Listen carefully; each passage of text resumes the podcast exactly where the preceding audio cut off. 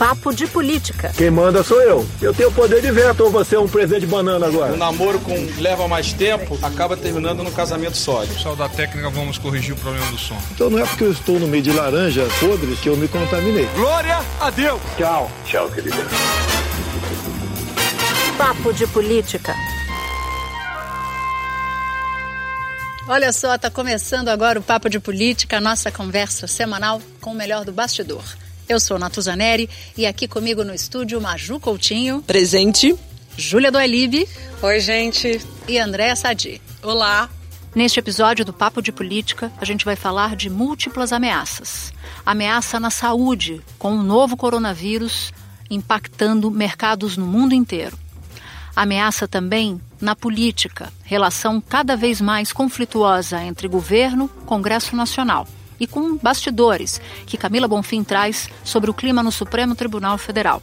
E a gente também vai falar sobre a rotina de entrevistas e da relação do presidente Bolsonaro com seus apoiadores que ficam na frente do Palácio da Alvorada, que é a residência oficial da presidência.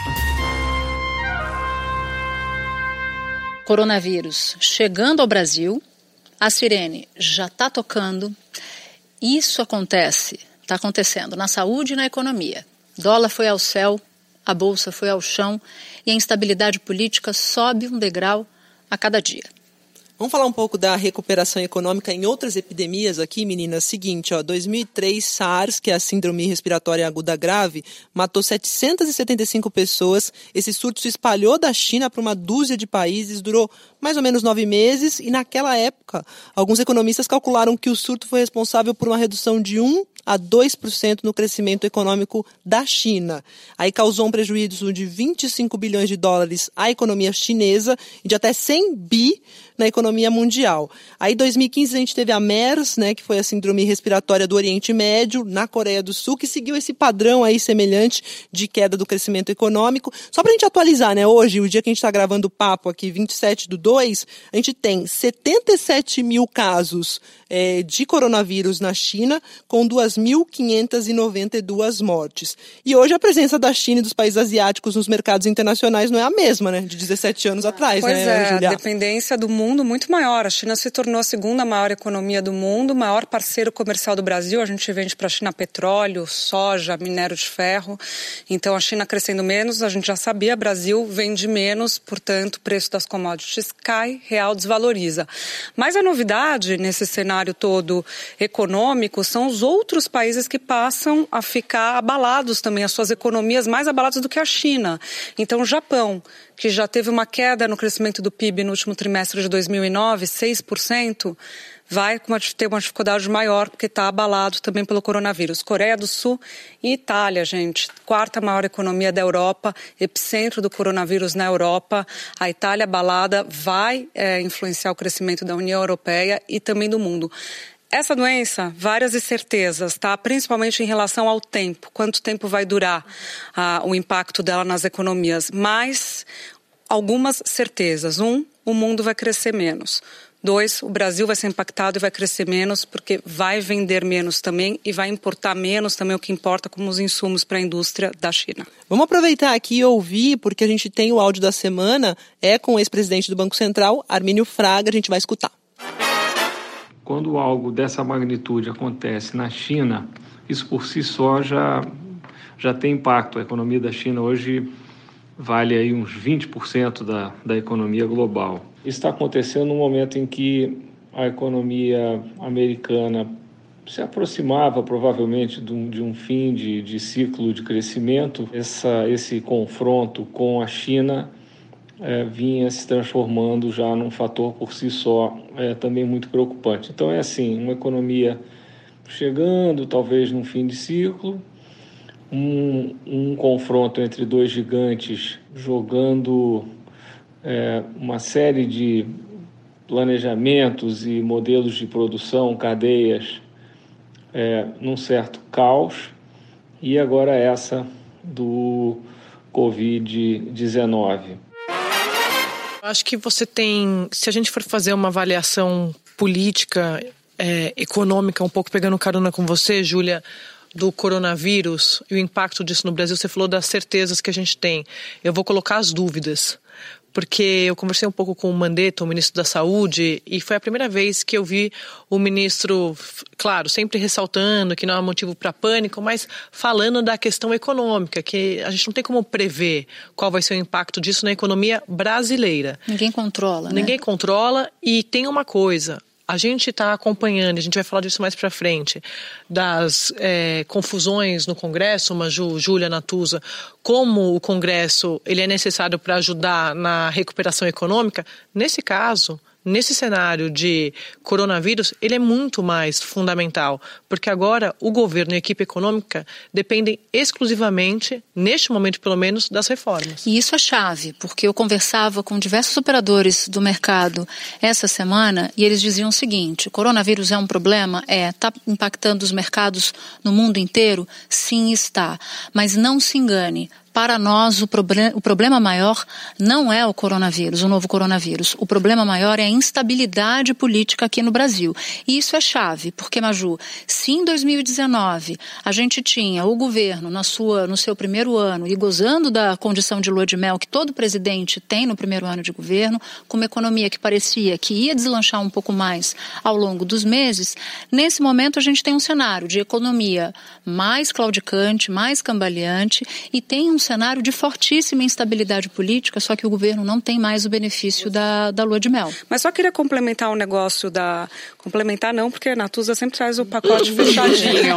Mas vou dar um adendo é não, é não, aqui, é talvez dispensável sobre a questão das reformas, que é isso. Já havia, né, Andréia, Maju, é, Natuza, a pressão uhum. na equipe econômica, a gente conversando com os integrantes da equipe econômica, porque o presidente queria um crescimento maior para esse ano, um ano de eleição, quer deixar ali a casa arrumada para a disputa de 2022.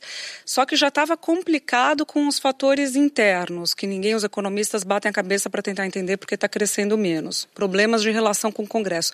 E agora você tem um fator exógeno, que é incontrolável, o imponderável, que é justamente coronavírus. Então, é um ingrediente que complica mais ainda uma situação que já estava ali. É, Júlia, Natuza e Sadi, vamos voltar aqui no momento pré-escola, né? Porque assim, não tem vacina, não tem remédio, mas tem aquele momento pré-escola que é lavar a mão direitinho, uhum. que a gente aprende desde pequeno e que a gente esquece desse costume um minuto na nossa época não tinha álcool gel. Pra lavar a mão é uma coisa básica, básica, simples e que é muito eficiente. Talvez Deixa na eu... época dessa Dija tivesse é, álcool gel. Vocês, viram que, part... vocês viram que eu não participei porque eu não quis constranger vocês, né? vamos, vamos mergulhar um pouco mais nessa crise política e no que aconteceu nos últimos dias? Olha só, menos de uma semana depois de o ministro Augusto Heleno, da Segurança Institucional, chamar parlamentares de chantagista, o que agitou absolutamente o coreto de Brasília, o presidente Bolsonaro injetou mais tensão nessa relação com o Congresso, que já não é nada boa e nunca foi, na verdade, mas está piorando. Ele divulgou um vídeo para correligionários pedindo apoio contra o Congresso Nacional e contra o Supremo Tribunal Federal. O que está em risco aí? Não é só mimimi de político do Congresso. Tem um problema maior. O governo tem uma agenda ambiciosa de reformas e essa agenda está sob risco. Mas, ao contrário do ano passado, em que o Congresso abraçou a agenda do governo, dessa vez, e eu insisto nessa teoria de que 2020 é muito mais difícil do que o ano passado, uhum. dessa vez isso não está acontecendo. Então, tem uma espécie de alinhamento planetário muito perigoso até aqui nesse momento. O imponderável da Silveira, que é o novo coronavírus, e tem também as condições econômicas que já não estavam, como a gente disse, muito boas. Então, esse é o pano de fundo e com um dado bem específico. Há poucos dias, o Congresso e o governo travaram uma verdadeira disputa em torno de quem controla parte do dinheiro do orçamento. 30 bilhões de reais. O tal do orçamento impositivo, mas eu vou pedir Vênia aqui para discordar da minha abrir, amiga. Abrir a abrir, abrir, abrir divergência. A divergência. A divergência, porque eu acho, Natuza, que o governo, não é o governo que quer aprovar a reforma administrativa, é a equipe econômica. É verdade. O governo tem várias alas. Aí que mora o, o problema, porque o ministro Paulo Guedes, ele sabe que não tem o que fazer, é a agenda dele, sim, a reforma administrativa e a reforma tributária, mas não é a agenda do coração do presidente, como a gente fala sempre aqui.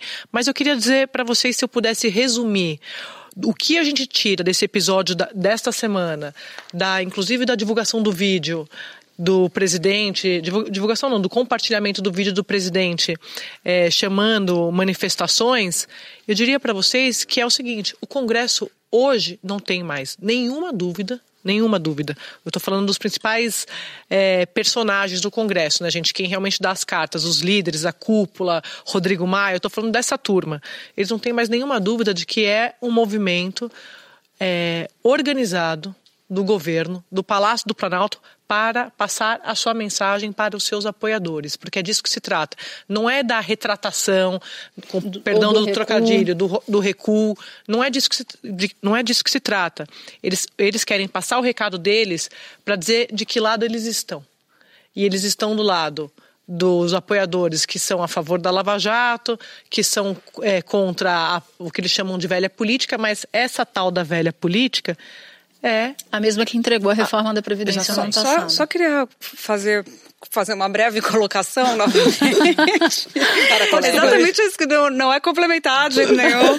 É, André, exatamente sobre esse ponto que você estava falando, é interessante que me parece um tiro no pé tão evidente do executivo, porque é, é uma percepção, é uma sinalização que o executivo faz para uma minoria, para uma minoria mais radical das redes sociais, e uma impressão, no meu ver, equivocada, talvez, de que isso representa a sociedade como um todo.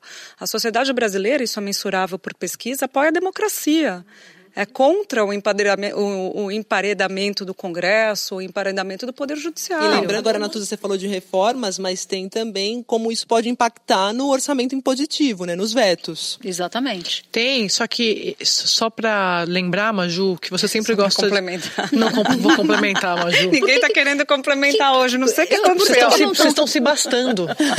tá muito bom Por isso. Por que, vocês não querem o preconceito com complementar? Deixa eu complementar. Porque parece que colega falou eu fico com essa impressão de que ficou faltando, é. sabe? Não, você lembrou de alguma coisa, né? É, é. O orçamento impositivo, e aí importante você falar, Maju, é, quando o, o governo começa a reagir ao Congresso nessa, nessa nova temporada, dessa série Congresso versus Palácio do Planalto, foi porque o Congresso decidiu se emancipar, uhum. né? Ah, nós, nós somos independentes, nós vamos ter totalmente autoridade para fazer e distribuir nossas emendas. O governo não gostou nada disso, como disse o ministro Paulo Guedes com outras palavras, pisa menos, vai com calma aí, não precisa ser tão livre assim. E o ministro Augusto Heleno veio e deu a declaração da chantagem que a Natuza lembrou aqui no comecinho desse, dessa rodada, rodada do papo. Mas eu queria dizer para vocês, quando a gente acha que o governo vai recuar, o governo pode trucar.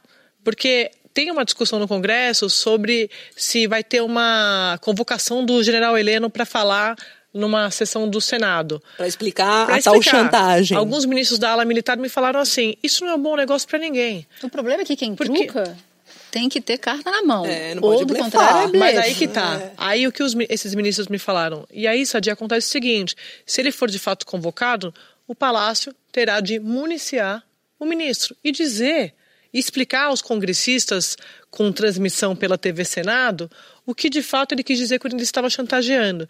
E aí pode ser tudo que eles querem. Nesse sentido, Júlia, que você está falando que eles estão falando para uma minoria, mas eles estão falando para os convertidos para o público dele. É, daí o equívoco. E, a, e, só que é isso que interessa neste momento, porque eles estão tratando com. É, eles estão mexendo na política para atender a um interesse e uma demanda eleitoral. Agora, Maju, a Sadi fala do Congresso Nacional. E essa, esse debate todo do orçamento impositivo, esse controle de 30 bilhões, que parte do governo já tinha feito um acordo, 15 bilhões fica com o governo, 15 bilhões ficam com os parlamentares, com o Congresso Nacional, ele tem algumas idas e vindas em relação a discurso. Eu me lembro de um, o ministro Paulo Guedes disse que o, o Congresso tinha que tomar se empoderar, assumir o poder do orçamento público. Mas aí veio o orçamento impositivo, que tirou poderes do governo. Veio o empoderamento. Veio o empoderamento. O que, que, eu vou fazer com essa tal muito... liberdade? Muito... O que eu ouvi foi, calma aí, né? Tá muito rápido isso, vamos fazer gradualmente. Eu queria, aí, eu só, antes de você passar para a Maju, eu vou aproveitar a minha trilha sonora, já vou jogar ah, aqui. falou que é humilhar, com uma, Não, com uma licença poética, né? Ah. Orçamento impositivo ok, né? Gente, como você tá atual. Eu sou moderna. Continua, tá continua que eu gostei. Cola em mim, cola em mim. Orçamento impositivo, ok. Congresso com mais poder, not ok. Adoro, gostei. Ô, Natuza, você lembrou aí do Paulo Guedes? Eu quero voltar aqui ao túnel do tempo, ressuscitar o vídeo show, porque em menos de um ano, foi em março de 2019, o deputado federal Eduardo Bolsonaro, que é filho do presidente, subiu à tribuna para defender o quê? Orçamento imposi- impositivo e a independência do legislativo. Vamos ouvir? Como vários parlamentares falaram, só queria deixar aqui a nossa posição favorável à PEC, parabenizar a vossa, vossa Excelência pela presidência, que realmente é uma pauta que quando Jair Bolsonaro era deputado federal, ele e eu somos favoráveis, que vai trazer independência para esse plenário, independência para os colegas deputados federais. Então, de maneira nenhuma se trata de uma reforma do governo. Trata-se sim de uma relação harmônica entre os poderes. Então, parabéns e o PSL vai votar a favor da matéria. Isso, era independência ou morte. O que, que mudou de um ano para cá, gente? Olha, eu, eu não sei se eu tô, tô enganada, vocês vão ajudar a refrescar minha memória, principalmente a jovem da, da turma. É, o governo seria derrotado nessa votação do impositivo. É verdade. O governo ia perder essa votação, ia perder de lavada, porque é óbvio, estava naquele momento de, Sim, de foi bem o, no começo. o Congresso, exatamente, o Congresso está se fortalecendo diante do discurso do governo da nova política. O Congresso ia impor uma derrota no governo, o governo percebeu isso e os articuladores do governo correram por fora para o PSL dizer que apoiava também em cima da hora essa questão, porque ia perder de qualquer maneira, não tinha maioria. Então, se eu não me engano, teve essa articulação aí nessa época. Teve, teve sim. Gosto sempre de trazer maneiras diferentes de traduzir a nossa tecla SAP aqui, né? Queria mais adora. uma para o orçamento impositivo, né? Que é tornar obrigatório o pagamento de despesas que hoje não podem ser adiadas, é, como emendas de bancadas estaduais e investimentos em obras, correto? Corretíssimo. E a gente está falando de um ano eleitoral, né? Então vai ser o primeiro ano que o o Congresso Maju vai ter essa tal liberdade para poder manejar as suas emendas. Mas eu queria só complementar que você perguntou dos vetos, como tu- toda essa confusão, o vídeo das- da- do presidente Bolsonaro, orçamento positivo, crise com o general Heleno, isso pode ou não impactar na sessão que vai discutir os vetos, marcado para esses próximos dias, agora depois do carnaval. Rodrigo Maia me disse: não estou entendendo essa discussão que alguns ministros, alguns assessores do presidente estão com medo que a gente rompa acordo. Eu tenho palavra. O acordo que eu fiz, nós vamos manter. Que é o dos 15 15, Isso como a Natuza falou, falou. 50-50, 15 bilhões, dos 30 que estavam com o executivo, volta 15, é, dos, dos 30 que estavam com o legislativo, voltam 15 pro para o executivo. executivo. Agora, é bom a gente lembrar, você estava falando, Maju, do histórico do orçamento impositivo, a primeira vez que ele apareceu foi durante a, presidência do Eduardo Cunha, para Dilma, governo emparedar Dilma. A Dilma Rousseff. É, eles criaram o- a obrigatoriedade do pagamento das emendas individuais, e aí isso que aconteceu nessa legislação foi a ampliação disso para as emendas de bancada e a criação dessa emenda do relator do orçamento, que é o cara que está ficando com os 30 bilhões. Superpoderes. Que é- Quer dizer, o Que cara é- que foi eleito com alguns milhares de votos ficou. Isso é uma discussão válida que o governo coloca. Não, é, é válido. Não é? E tem um pulo do gato aí nessa história. Esses 30 bilhões que ficariam com o relator, ou 15 bilhões, esse dinheiro não fica com o relator. Então, esse relator vai ter que pactuar com o presidente da Câmara e com o presidente do Senado, com as cúpulas das duas casas, para onde vai essa dinheirama toda. E é uma briga interna também. E é uma briga Total. interna. Senado. Os senadores não querem que se que os de- submeter aos. Não, o que, que os deputados. É isso, mas o que, que os deputados estão dizendo? Aqui na Câmara, a gente está. Todo mundo bem. A gente já sabe como é que vai ser a distribuição desse, desse dinheiro todo. O problema está no Senado. Davi Alcolumbre tem poder sobre 6 bi, algo assim, porque fica um pouco menos para o Senado, um pouco mais para a Câmara, desses 15 bilhões. Só que quem é adversário do Davi Alcolumbre na disputa para ver quem vai assumir a próxima presidência do Senado, acha que Davi Alcolumbre está com poder demais e não dividiu o poder ao contrário do que aconteceu na Câmara dos Deputados. Então tem um problema de conta, de contabilidade aí nessa história. Eu queria só dividir um bastidor dessa, desse momento ataque do governo, de apoiadores do governo ao Congresso Nacional. O presidente da Câmara, Rodrigo Maia, reagiu de forma bem branda, muita gente considerou isso, né? E o presidente do Supremo Tribunal Federal, Dias Toffoli, também pediu paz e tal. Parecidas as notas, né? Bem parecidas as notas. E, segundo as minhas fontes, o ministro Dias Toffoli, antes de divulgar a nota, conversou com o Palácio do Planalto e apresentou pelo menos ideias gerais do que seria Olha, a nota. O presidente Bolsonaro gostou do relato que viu sobre essa nota e telefonou para o Dias Toffoli para agradecer. E isso mostra como a cúpula do Supremo não está muito distante, não estava e agora parece estar mais próxima do Já Planalto. o decano Celso de Mello foi bem contundente. Exatamente, mas né? bem foi lembrado, bem contundente, até citou a Constituição, né? Assim. Citou a Constituição e Natuza, você registrou as manifestações, o silêncio também do presidente do Senado, Davi Alcolumbre. Pois é. Que não se manifestou bem, lembrado, bem na linha para muitos parlamentares alinhado, na verdade, com o Palácio do Planalto. Pois é, isso tem a ver justamente com essa vontade de Davi Alcolumbre de disputar um próximo mandato de presidente do Senado, embora, pelas regras atuais, ele não possa fazer isso.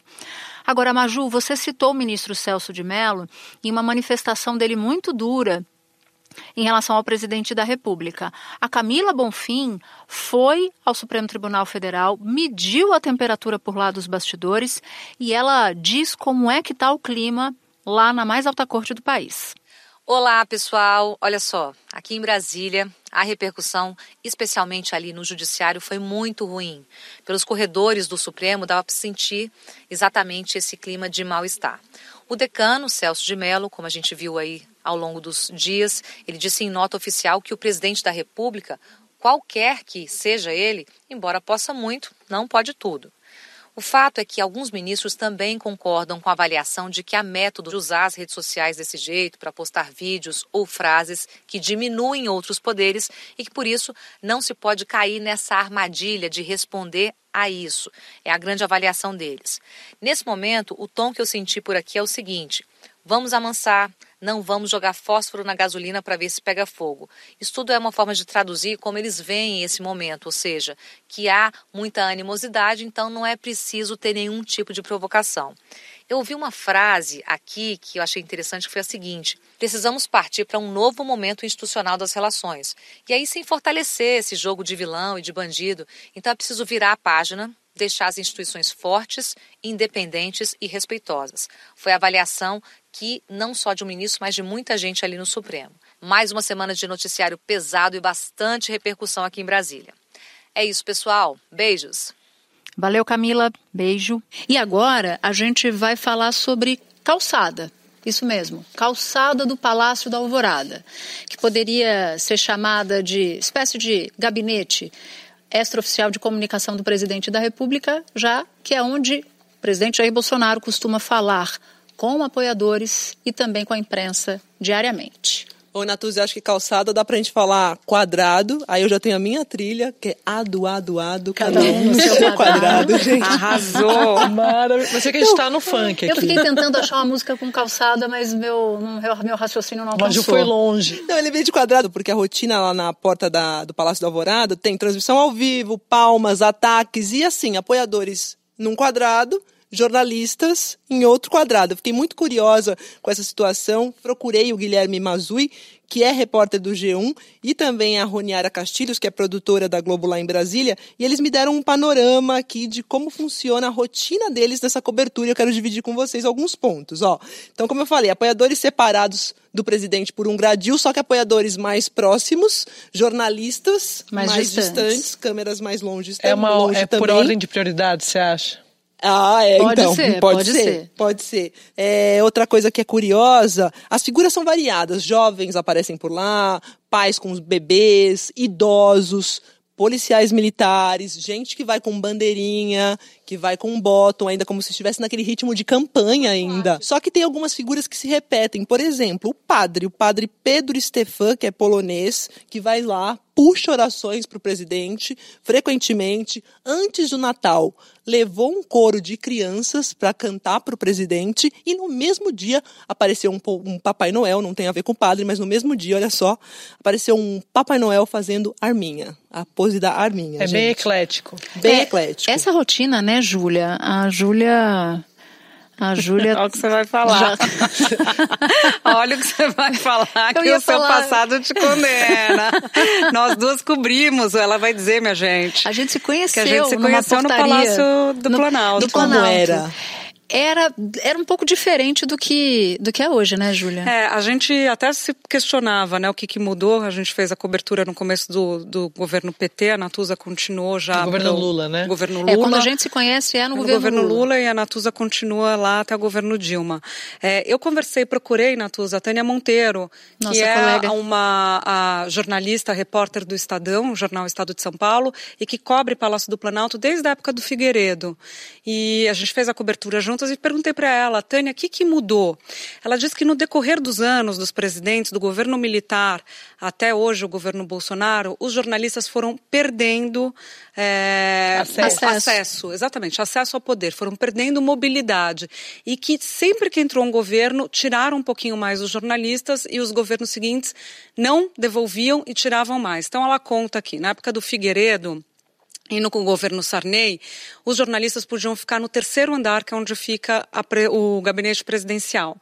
Ficavam ali próximos e aí viam quem entrava e quem saía. Olha que uhum. maravilha. E corriam lá e faziam entrevista. Inclusive, ela conta que o chefe do, GS, do, do, do SNI, o Serviço de Informação, durante o governo Sarney, Ivan de Souza Mendes, o general, tinha um gabinete lá que eles entravam e saíam o tempo todo quer dizer, o chefe do serviço de informação. E isso era liberado. Pois bem, no governo Collor restringiram a circulação no terceiro andar. Ela disse que o governo Itamar assume com uma postura mais amigável com a imprensa. Pediram para o Itamar, Itamar, devolve nossa circulação. Ele falou, não, não vou devolver. Manteve o impedimento de circular no terceiro andar onde ficou o presidente. Chega o governo PT, eh, desculpe, antes disso, o governo FHC também restringiram, só deixavam os jornalistas se aproximarem daquele lugar onde fica o presidente, nos, nos palanques onde o presidente fala, os jornalistas só se aproximavam nos dali. Púlpitos, né? Nos púlpitos. Governo PT restringem a circulação dos jornalistas nesses eventos que se aproximavam dos púlpitos que se aproximavam dos palanques, os jornalistas passam a ficar nos curraizinhos, que chamavam os... Ou chiqueirinhos, a gente chama de Na minha época era cercadinho. Cercadinhos, isso foi instituído no governo do PT. Não se deixa também mais circular no quarto andar. Ela uhum. lembra até que na, a ministra da Casa Civil, Gleice Hoffmann, do governo Dilma uhum. Rousseff, colocava seguranças Sim. na porta do, do gabinete dela. Então não se circulava mais no quarto andar, que era um andar em que os jornalistas tinham franco é, acesso, acesso franqueado. E, por fim, agora no governo Bolsonaro, ela conta essa história do cercadinho que foi, saiu o cercadinho que estava no palácio, na, nas cerimônias do presidente, e fez um cercadinho Sim. oficial no Palácio Não, Alvorada. gente, a gente lembra no tom mesmo da posse. A gente lembra até que a nossa colega Mônica Bergamo, da Folha de São Paulo, escreveu lá um dia de cão, porque a posse a gente não tinha água e nem acesso a banheiro para os jornalistas. Posso né? só falar uma coisa sobre essas experiências que a Maju trouxe você também, Júlia? O presidente, ele tem uma uma ideia de dar um ar de improviso a praticamente tudo que ele faz. Ah, como ele recebe os seus convidados em casa. Tem a clássica é. imagem da prancha de windsurf. Da, eu lembrei exatamente disso. Assim que ele foi eleito. Ah, não era um windsurf, desculpa, gente. É verdade, não era um windsurf. Assim que ele foi eleito, ele foi dar uma coletiva a jornalistas na casa dele lá na, na Barra da Tijuca, no Rio de Janeiro, e improvisou o púlpito com uma prancha para os, os, jornalistas colocarem os seus microfones. Mas só queria complementar a Tânia, se é que Tânia Monteiro você pode complementar. Pois é, olha, porque olha ela perigo, é uma das melhores hein? jornalistas do país. Mas eu me lembro, meninas, eu, eu cobria o, o, governo Dilma todo lá, desde 2010, depois o governo Temer, e sempre me impressionava que o acesso você ia perdendo conforme a crise ia se escalando. Então, era, era muito impressionante. Quando no começo do governo Dilma, era quase assim, mas ah, tudo bem, sobe aí, vem tomar um café aqui. Quando começou a crise do PT e o impeachment, você praticamente não conseguia mais circular. Essa cena da, do gabinete da Gleice, eu me lembro bem, era muito pior quando entrou, por exemplo, o Aloysio Mercadante. É, só para exemplificar isso que a Tânia falou de que a imprensa foi perdendo espaço, dentro do Palácio do Planalto, lembrando que é um prédio público, né? O Leonêncio Nossa, que é colega da Tânia de jornal e que também foi setorista do Palácio do Planalto. Na minha época, o Leonêncio. É, o Leonêncio era dividia ali a redação, tinha uma redação, ainda tem no Palácio do Planalto, né? Ele diz o seguinte, que também havia militantes políticos na época do governo Lula que iam para frente do Alvorada. Não era na mesma frequência que ocorre hoje com o presidente Bolsonaro, mas que volta e meia eles apareciam lá também. E que às vezes havia situações de tensão. Quando jornalistas faziam perguntas difíceis para o presidente da República, os militantes É isso- falavam e atacavam os próprios jornalistas, o que tem acontecido hoje Isso também. mesmo, é isso que Guilherme e a Roniara contaram, né? Que enquanto o presidente Bolsonaro está conversando lá com apoiadores, muitos deles costumam reclamar eh, da cobertura dos jornais, rádio, TV, e em alguns casos as críticas partem diretamente dos apoiadores, antes mesmo do presidente criticar, né? E as palmas, só para explicar, que às vezes as pessoas perguntam: ah, mas tem jornalista que bate palma. Não, são os apoiadores. São os apoiadores. Agora, gente, falando dessa questão da hostilidade, né? Muita gente questiona por que, que a imprensa continua indo cobrir eh, o presidente no cercadinho do Palácio da Alvorada, mas é a instituição mais importante da nação, tem que ter cobertura, tem que ter cobrança, a gente tem que ir lá para saber o que está acontecendo. E as pessoas só sabem o que está acontecendo porque tem imprensa livre, pilar da democracia. Exatamente. Bom, vamos fazer a nossa rodada trilha sonora? Não olha pra mim. Bom, eu imagino, né? Tá o quê? Uns 10 a 0, vocês diriam? Olha, eu tentei formar uma coalizão. É, ó, eu posso a ter outra ainda, hein? Eu posso. Me veio outra cabeça. Ah, as duas aqui. Ela não se sensibilizou. As duas aqui descendentes de árabes, ela falou: se você trouxer umas tâmaras e um dos damascos, talvez Eu te ajude. Porque eu de fato, tem? Pires na eu admito, eu, eu tô com o Pires na mão, eu não Ó, tenho trilha então sonora vamos te da dar semana. dica, ó. Dá, Lá dá. na Alvorada não tem cobertura para os jornalistas. Você tem que ficar embaixo da mangueira quando tem chuva. Música Mangueira? com chuva. Qual é a música com chuva? Na rua, na chuva, na fazenda, ou numa casinha Você tá de muito rápida. Manu. Eu tô um pouco com medo. Eu acho que Não, ela ela vem com uma artilharia de cinco músicas. Ela empresta pra coleguinha. Claro, sou solidária, Isso é sororidade. total. Ela empresta, entendeu? É. Ela doa. Mas depois paga com juros, viu? Ela vai cobrar. Bom, a minha trilha da semana não é minha. É da Júlia. Porque ela se esqueceu, mas ela, Ela tá me te deu. complementando. Não, mas a ideia é da Maria Júlia. É, da, é da Júlias. Tá bom, vai da bancada da Júlia. Júlia. Eu vou de Saúde, de Rita Lee. Mara. Me cansei, de Lero Lero. Canta! Me cansei, de Lero Lero. Dá licença, mas eu vou sair do sério. Quero mais saúde. Mas me cansei de escutar opiniões. Espero que não a nossa. A nossa não. Bom, é isso, gente. O Papo de Política termina aqui. Obrigada por ficar com a gente até agora. Na semana que vem tem mais. E é hora de agradecer a nossa super equipe. Edição e roteiro, Daniela Abreu. Produção, Gabriel Rigoni e Pedro Marum. Edição de áudio, Fábio Cameia e Pedro Marum. Sonoplastia, Giovanni Reginato. Supervisão, Cadu Veloso. Até o próximo. É, gente, só assim, Gente, né? eu, fiquei, eu fiquei no chinelo mesmo essa semana. Foi Mas meu pior duas? Por que desempenho. você tá exulando a semana passada? Ah, fica querendo jogar sozinha, Não, não, é isso, semana passada eu aliança. sempre vou Tem bem. que fazer a bancada. Brasília? A gente já tá fazendo aqui Você a viu que eu tava sem... Agora, Maju, você é uma caixinha de surpresa. É impressionante. Ela, ela, ela é muito Tem boa. Ela trouxe Ela- seis trilhas. Ela tira as músicas ali na E da hora. casa da manguinha, da manga, casa da chuva da fazenda. Ou casa numa casinha Casa da manguinha.